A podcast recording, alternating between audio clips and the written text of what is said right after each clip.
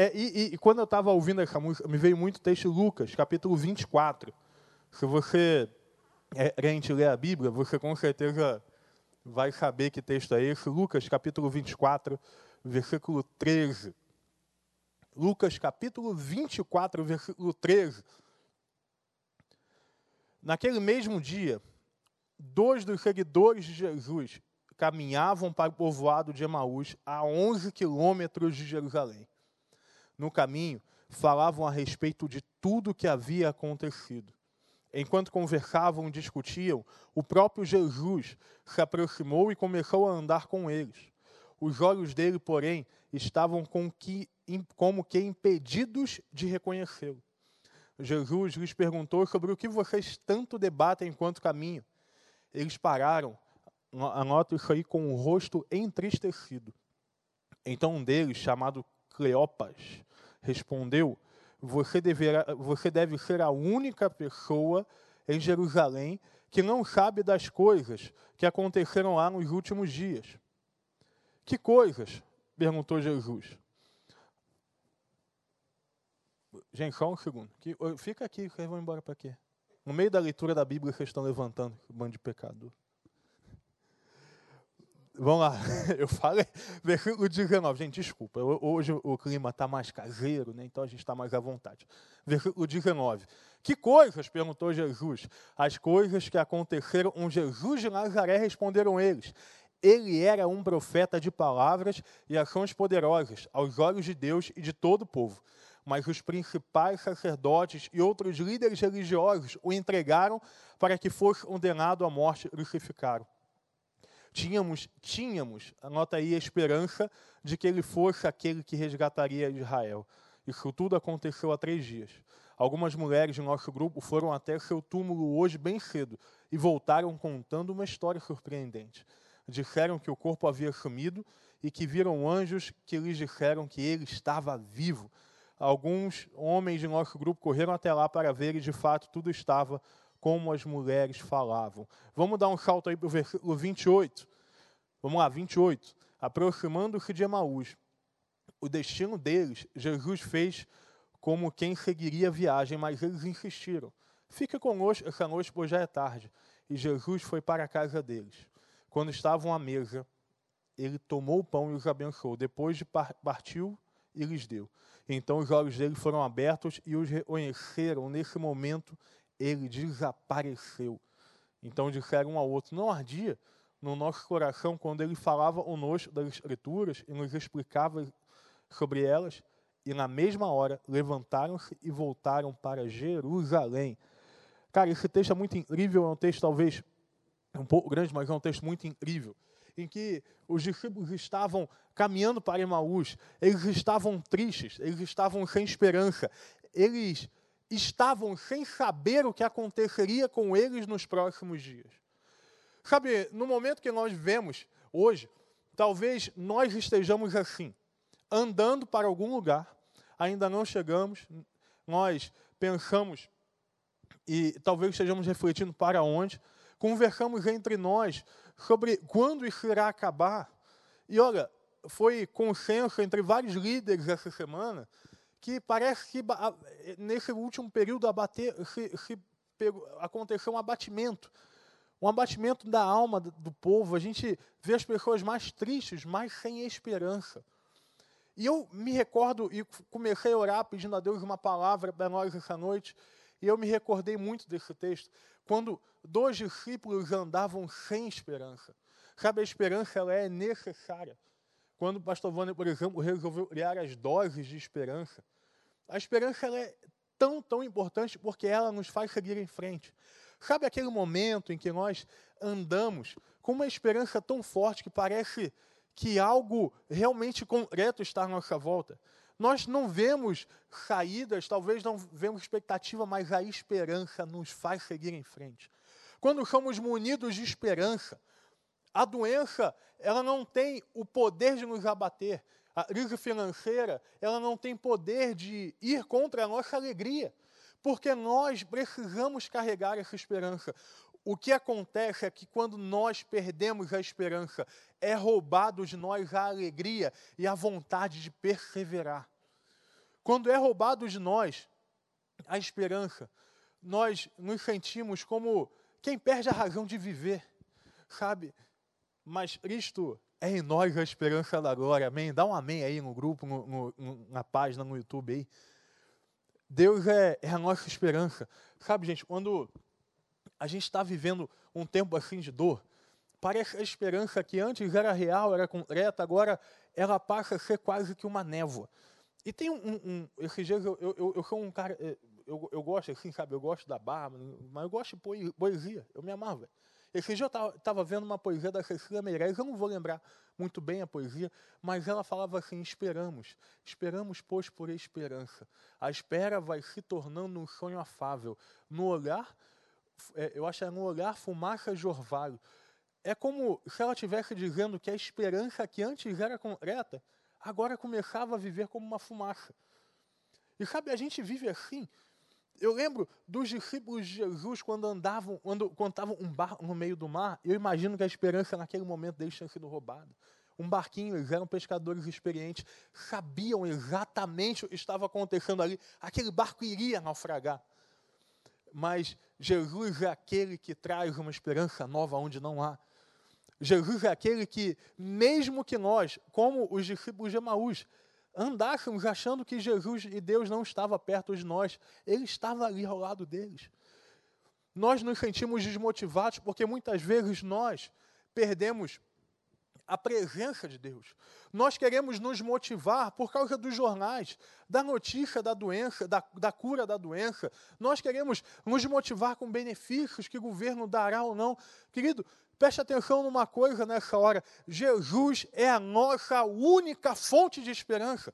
A sua esperança não pode estar numa vacina, a sua esperança não pode estar num jornal.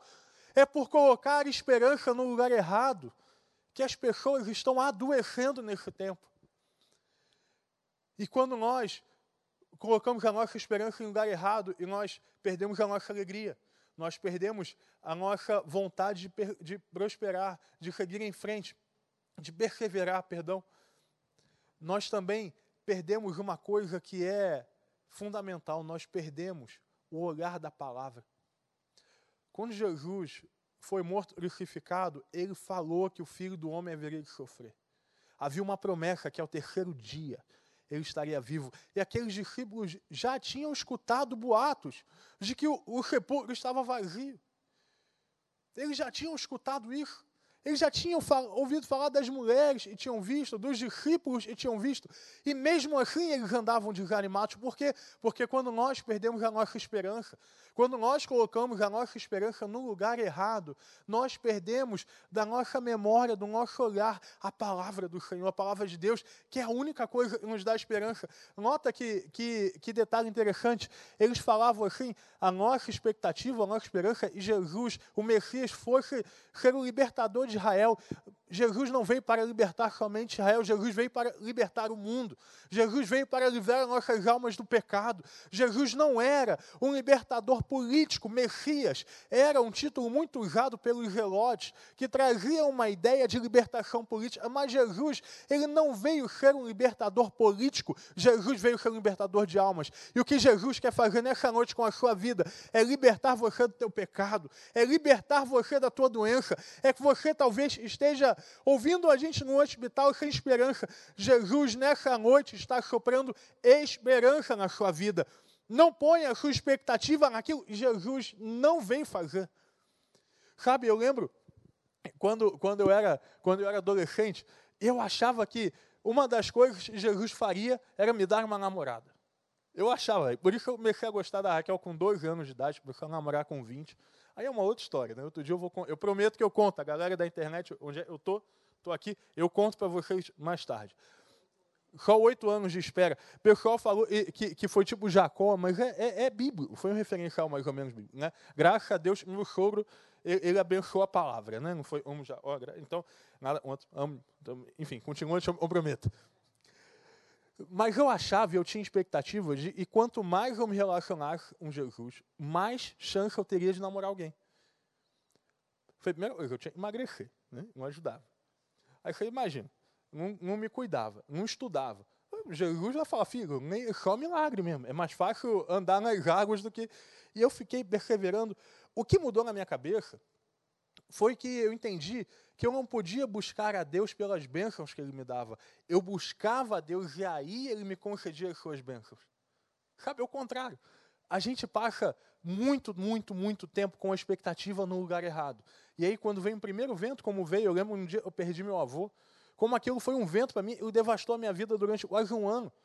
Porque eu colocava em Jesus a expectativa do, de, de, que eu não sofreria. Mas nós precisamos colocar em Jesus a expectativa certa. Eu vou, eu, eu vou, eu vou pedir. O Vini já vem subindo. Eu, eu quero acabar mais ou menos desse jeito aqui. A gente está em casa. Mas o Vini, só o Vini vai subir aqui. Porque eu quero falar um negócio para você agora no final. Não perca a sua esperança. Não coloque a, tua, a sua esperança em lugares errados. Não tenha expectativas erradas sobre Jesus. Mas, por último, tenha um relacionamento com Jesus. Sabe quando aquele povo.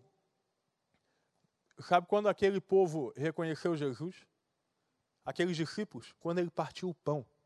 Sabe por que eles reconheceram? porque aquilo era um ato semelhante ao que eles já haviam visto. Nos momentos de, insegurança, nos momentos de tristeza, a nossa esperança só estará no lugar certo. A nossa esperança, ela só ficará firme se nós tivermos relacionamento com Jesus. Para muitos, esse tem sido um tempo de se aprofundar no relacionamento. Jesus tem salvo algumas pessoas mas para outros que a gente tem acompanhado, tem sido um tempo de esfriamento espiritual. Deixa eu te dizer algo: Jesus não mudou. A gente pode estar vivendo um contexto social diferente, mas Jesus é o mesmo. O que ele fez quando partiu aqueles pães foi mostrar que ele continuava sendo aquele que operava milagres. Ele continuava sendo aquele poderoso em palavras que eles falavam. Ele não havia perdido a sua majestade, pelo contrário ele havia morrido, mas ressuscitou. Essa é uma noite, eu quero falar para você que Jesus está indo ao seu encontro. Meu amigo, minha amiga, Jesus está indo aí na sua casa nessa hora. O Espírito Santo de Deus está tomando a tua sala, o teu quarto. Eu creio e eu acredito no poder do Espírito. Sabe, o Espírito Santo é, foi enviado por Jesus. O Espírito Santo não conhece barreiras não conhece barreiras de línguas, não conhece a, a, barreiras físicas. O Espírito Santo, ele age e ele com certeza está agindo na sua vida. A palavra de Deus para você é não perca a esperança. Jesus continua sendo o mesmo. Jesus continua sendo poderoso em palavras. Jesus continua sendo Deus. Não importa o que aconteça, Jesus continua e para sempre será Deus na sua vida. Eu não tenho dúvida disso, de que Jesus irá para sempre alimentar a sua vida. Você pode estar passando pela pior crise de todas, mas lembre dessa palavra: Jesus continua sendo Deus e Ele está andando com você como andou juntos os discípulos de Emaús. E essa é uma noite especial em que Ele está trazendo à sua memória tudo aquilo que lhe dá esperança. Sabe, a esperança, ela não vai se esvair. A esperança ela não vai embora, mas eu tenho certeza que a esperança irá brotar no seu coração como nunca antes. Eu tenho certeza que a esperança irá brotar no teu coração. Que Jesus possa nessa noite renovar tudo, tudo, tudo em sua vida. Que Jesus possa renovar tudo na sua vida.